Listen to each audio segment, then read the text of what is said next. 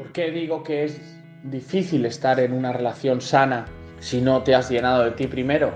Porque no has sido consciente de qué es lo que te bloquea, de cuáles son las emociones que has retenido y que han hecho que llegues a esta situación a día de hoy.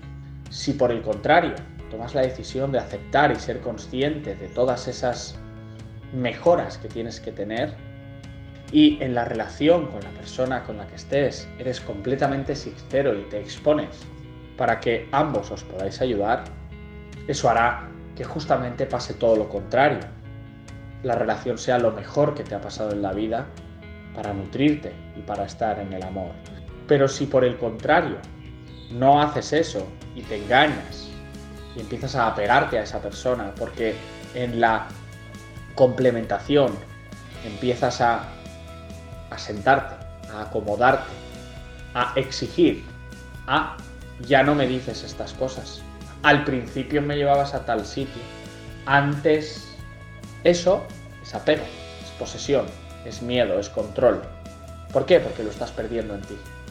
Si cada vez que nos encontramos en esas situaciones en la relación reconocemos, aceptamos lo sentimos, oye, lo siento, he sido demasiado posesivo, he sido demasiado controlador, no quería decir esto de esta manera, empezaremos a liberar ese apego, a liberar esas emociones ocultas que hemos tenido por el ego de, no, ya no voy a reconocer estas cosas porque va a pensar que, porque van a decir que, y justamente es lo contrario.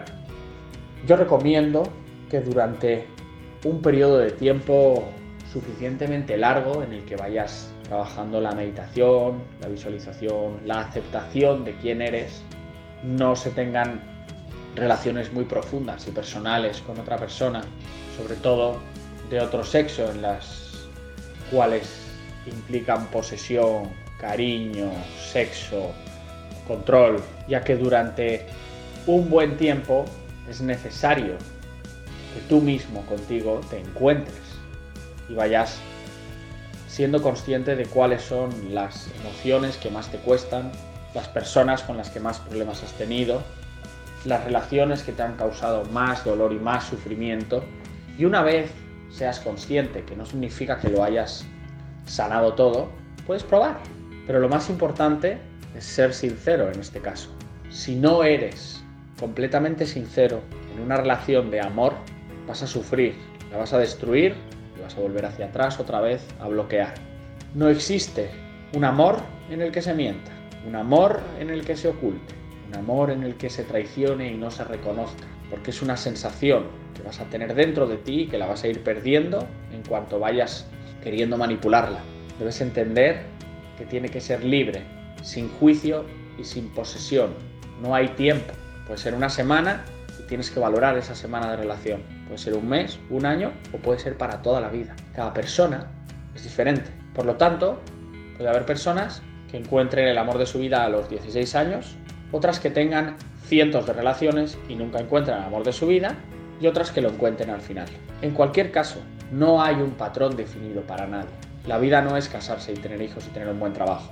Creo que ya somos conscientes a día de hoy de que eso no debe ser lo que nos defina, porque nos lleva a la obligación de, ya tienes la edad de hacer esto, ya no tienes la edad de hacer lo otro. No, no existe eso. Eso es una invención nuestra para controlarnos. Las sensaciones, las ganas, el amor son independientes a edad, al tiempo, al espacio y a todo lo material que hayamos creado. Si eres consciente de esto empiezas a liberarte siendo sincero, humilde y paciente, y digo paciente porque si no has trabajado, experimentado este nivel de conciencia, necesitas tiempo, práctica, para poder ser consciente y no tener que forzarlo. De manera que necesitas tomarte el tiempo para realizar meditaciones, para verte en ti, empezar a comunicarte con las otras personas siendo sincero, desde el corazón. Y podrás empezar a tener relaciones sanas que reflejen la verdad que tiene que haber en ti y el amor que vas a sentir a partir de ahora.